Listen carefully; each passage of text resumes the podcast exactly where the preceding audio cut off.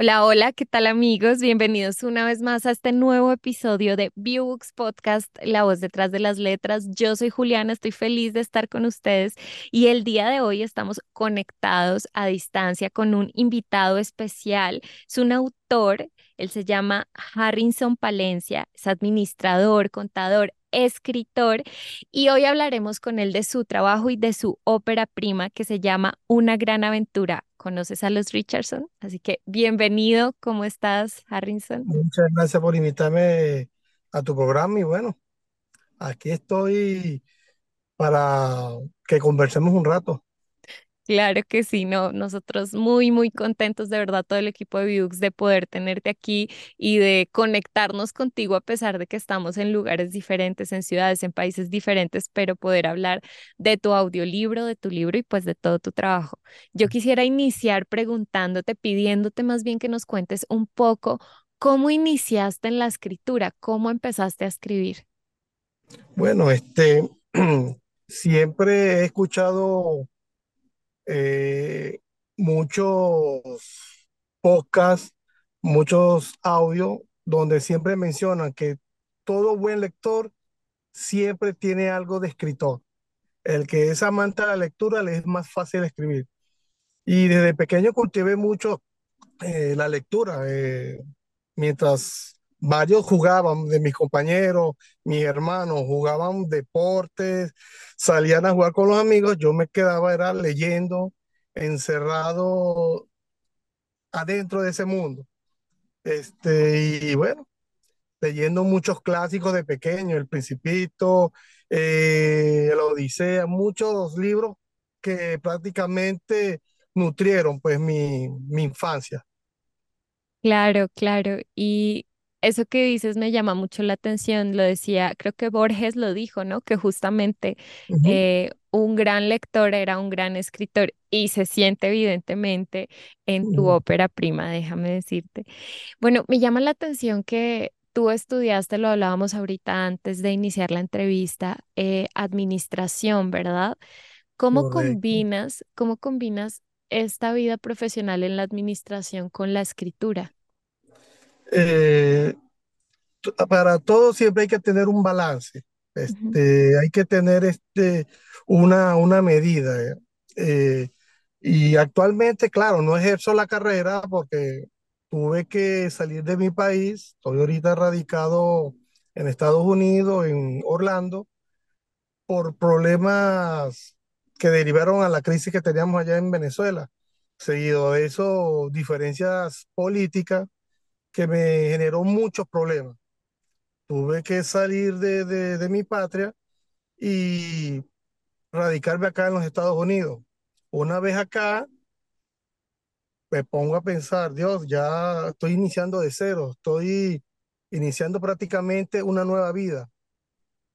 Entonces me llegó esa, esa chispa de que ya que estoy reiniciando, ¿por qué no enfrentamos algo nuevo? Y me salió la llamita de, de escribir. En el proceso varias personas me decían que, que no, que si estaba loco, que como la escritura, que me dedicara a otras cosas, a aprender el idioma, a cultivar otras habilidades en este país, pero bueno, prácticamente paré la escritura y me enfoqué pues a lo principal.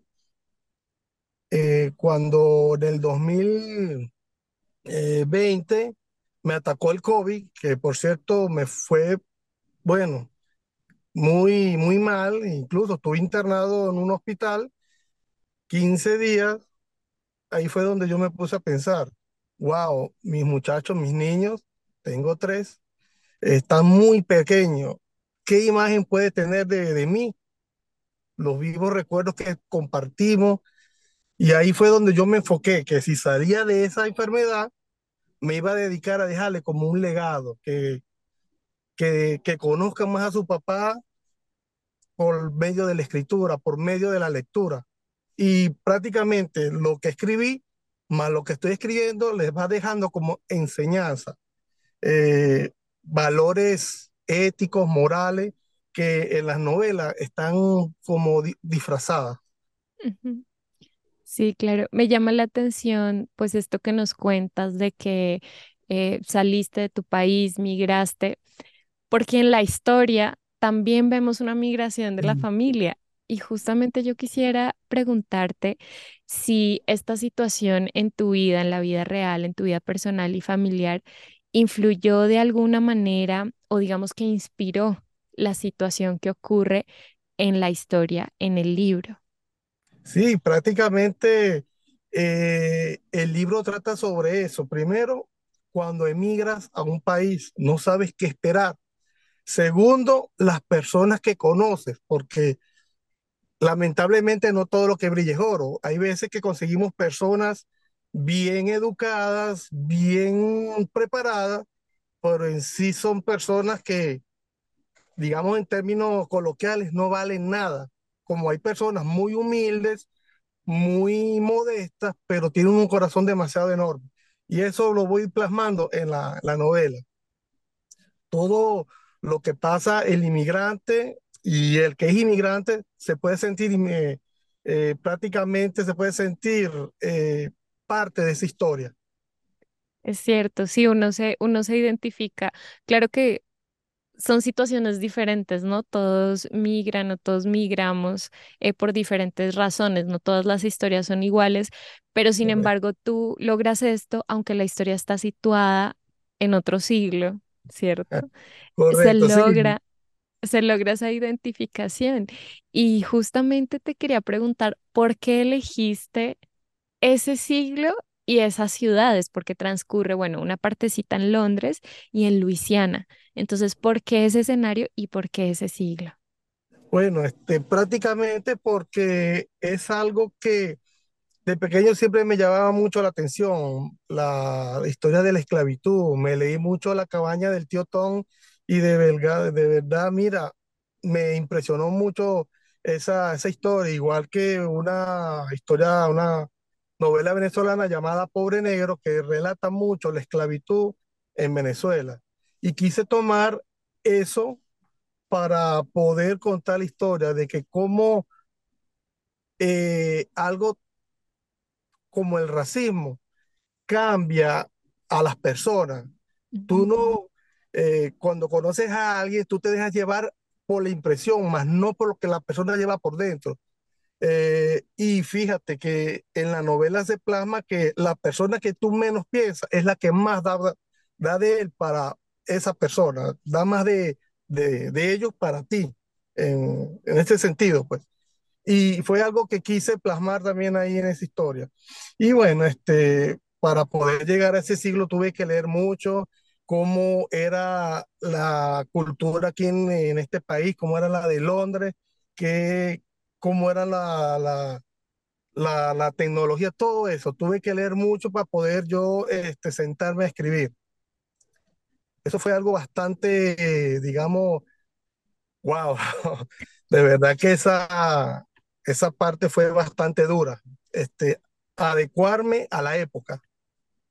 Claro, y todo esto que me estás diciendo, yo cuando escuchaba el audiolibro lo sentía porque uno desde el inicio se siente completamente, ahora sí como que envuelto en esa realidad, en ese siglo, en esa historia y en esos lugares en donde transcurre la historia y donde están estos personajes.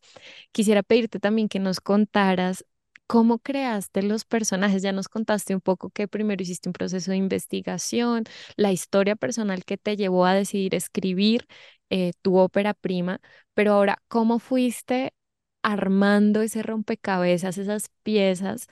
para crear los personajes que tienes, porque claramente están dibujados de manera independiente y pues muchos de ellos son personajes realmente entrañables, por decirlo de alguna manera. Cuéntanos un poco cómo fue esa creación de esos personajes.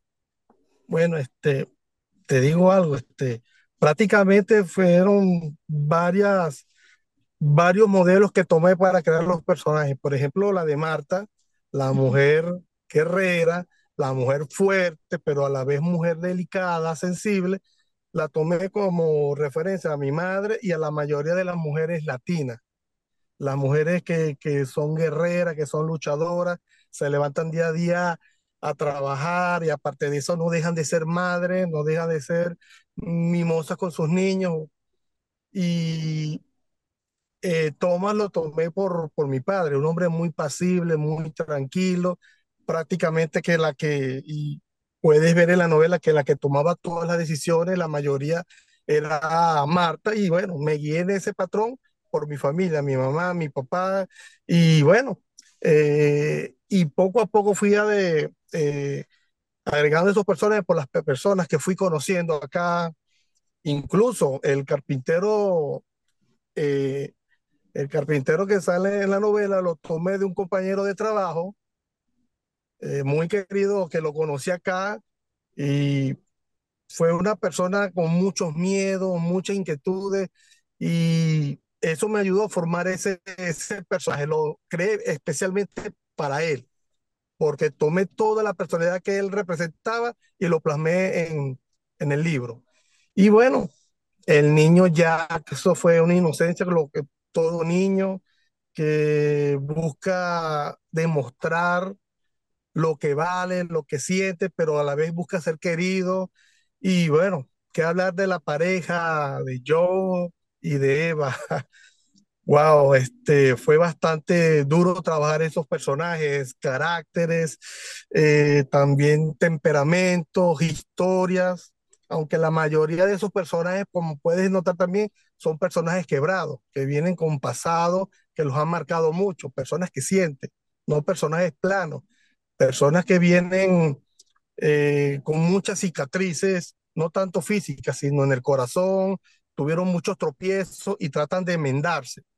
Eso también trata la novela, la novela de redención, eh, tratar de, de dar todo por las personas que tú amas, por las personas con a quien crees, que vas con ellos eh, de la mano a la vida.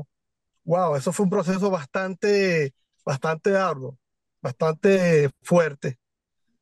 ¿Dirías que esto que nos estás contando fue el mayor reto que representó el escribir esta historia o cuál dirías tú que fue el mayor reto de ese proceso de escritura?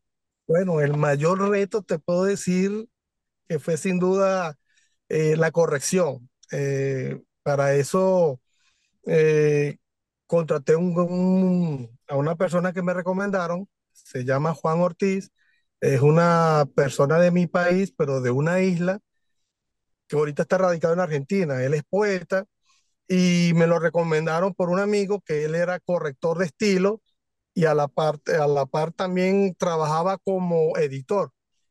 Me contacté con él y enseguida hicimos una, un feedback tremendo.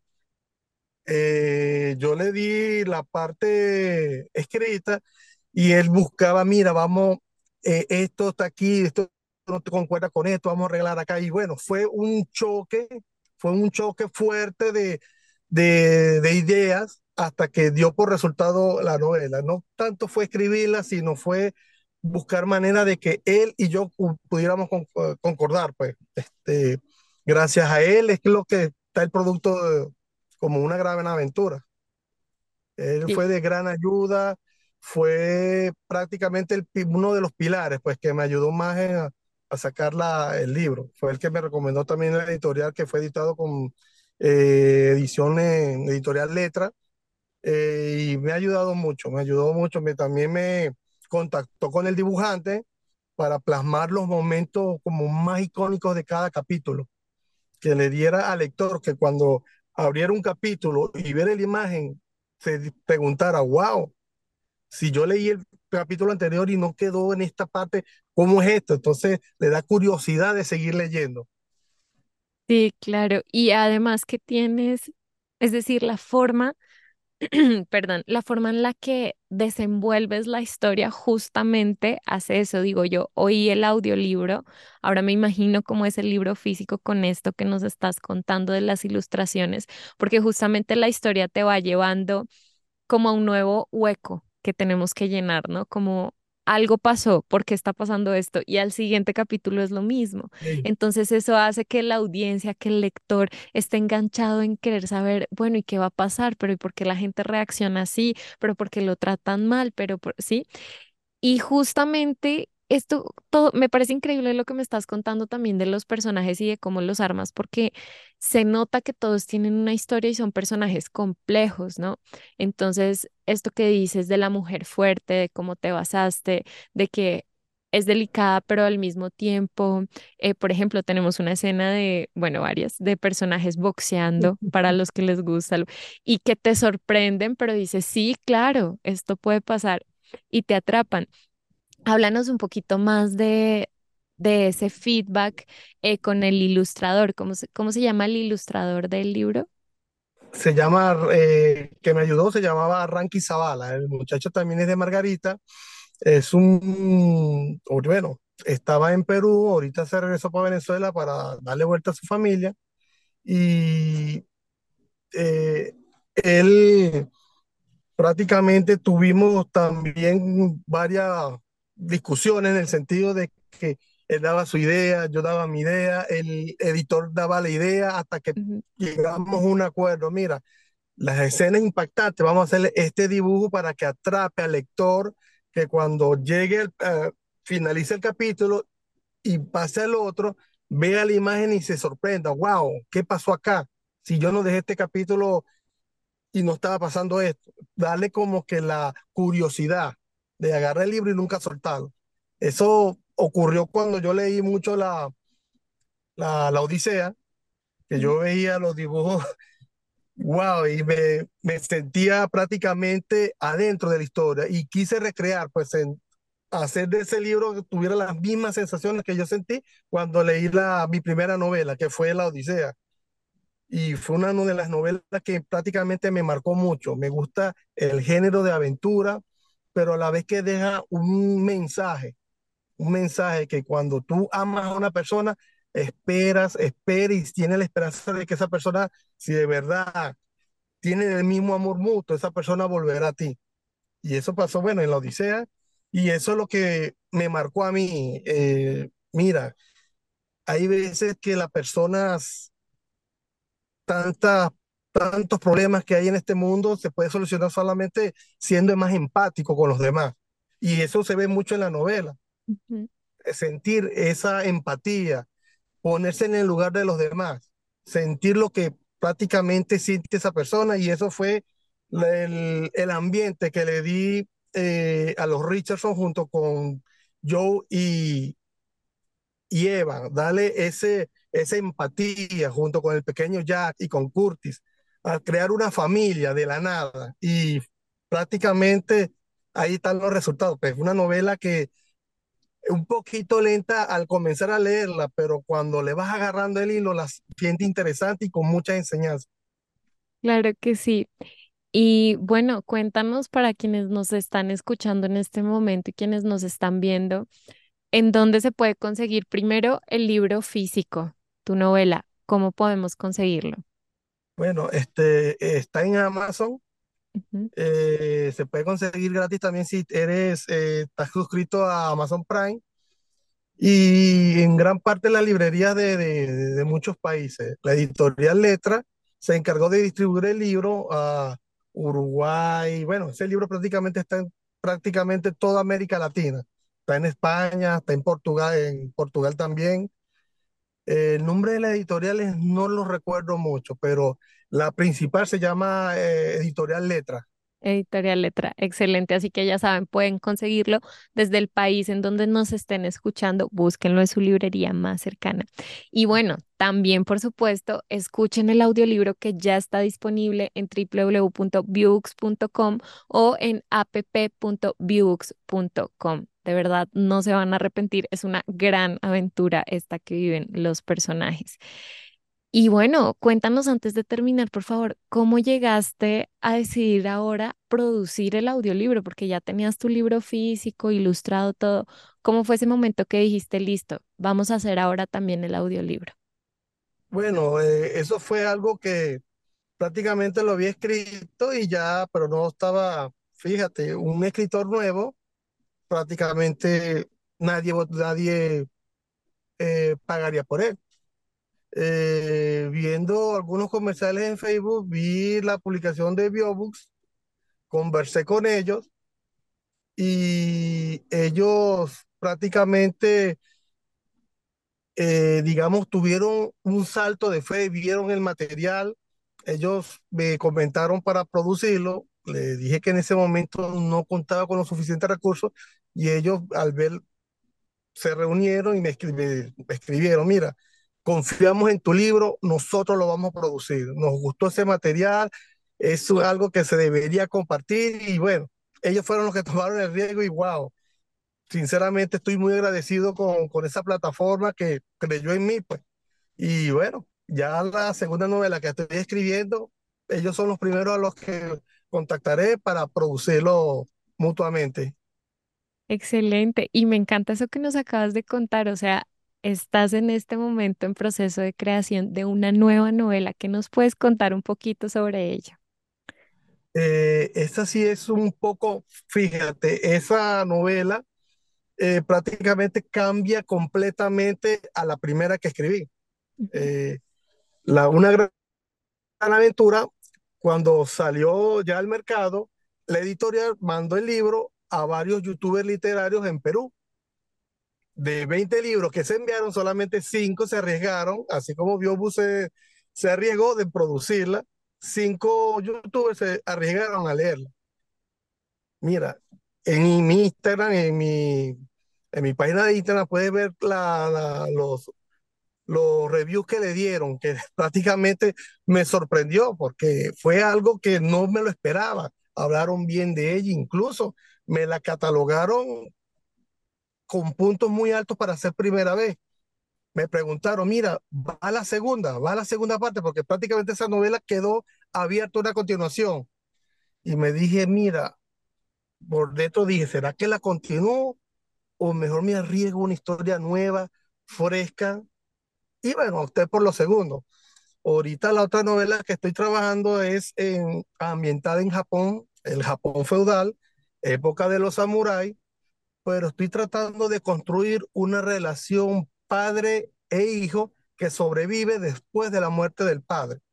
Es algo como que si yo crié a mi hijo por la senda del bien, esa senda con la que crié a mi hijo es lo que lo va a dirigir siempre hacia el lado recto, nunca lo va a hacer flaquear, siempre se va a mantener firme, porque fue la enseñanza que le, que le diste a tu muchacho, le dedicaste tiempo, le dedicaste amor, le dedicaste esfuerzo en convertir ese niño en el hombre que es ahora. Y de en eso me estoy basando. Claro, tendrá su acción, porque eso es lo que me encanta de una novela, que la gente lea y se sienta adentro de la historia. Este, es una novela un poco más fuerte, más porque en una época turbulenta en Japón. Y bueno, estoy tomando partes de fantasía, de leyendas de allá niponas, como parte de personajes históricos que existieron de verdad. Y ahí estoy combinándolo todo. Excelente, estaremos entonces al pendiente de esta nueva novela. Así que ya saben, para quienes nos están escuchando y vieron esta entrevista, métanse a ver Una gran aventura. Conoces a los Richardson y estén pendientes de la nueva novela del autor. Harrison, por favor, antes de despedirnos, recuérdanos tus redes sociales para que podamos siempre estar al tanto de las nuevas, eh, de los nuevos escritos y de las nuevas novelas que saques, por supuesto. Harrison Palencia, arroba hotmail, en mi dirección electrónica para cualquier este, comentario de si quiere algún punto, algo que le gustó o no le gustó de mi novela. Y bueno, este, en Instagram, Harrison Palencia, arroba. Solamente uso esas dos plataformas, Instagram y Facebook. Excelente, Harrison Palencia. Pues muchísimas gracias por estar con nosotros, Harrison, y por compartir toda esta experiencia que tuviste con la escritura de tu primera novela y con la producción de tu audiolibro. No, muchas gracias a ustedes y, y de verdad agradecido con Biobus que prácticamente se arriesgaron con un escritor que nadie conoce y bueno, este, espero poder más adelante eh, saldar esa cuenta que tengo con ella en el sentido, darle una mejor, no, claro, todo lo que escribo espero que sea de mejor calidad, pero algo que sea, bueno, para la posteridad. Nombre de Dios. Claro que sí, seguro así será. Y a ustedes muchísimas gracias por acompañarnos en este episodio de Viewbooks Podcast, La voz detrás de las letras. Yo soy Juliana, los espero en un próximo episodio. Ya saben que todas las semanas tenemos un nuevo invitado. No olviden suscribirse en www.viewbooks.com, en app.viewbooks.com y ya está disponible nuestra app tanto para Android eh, como en iOS.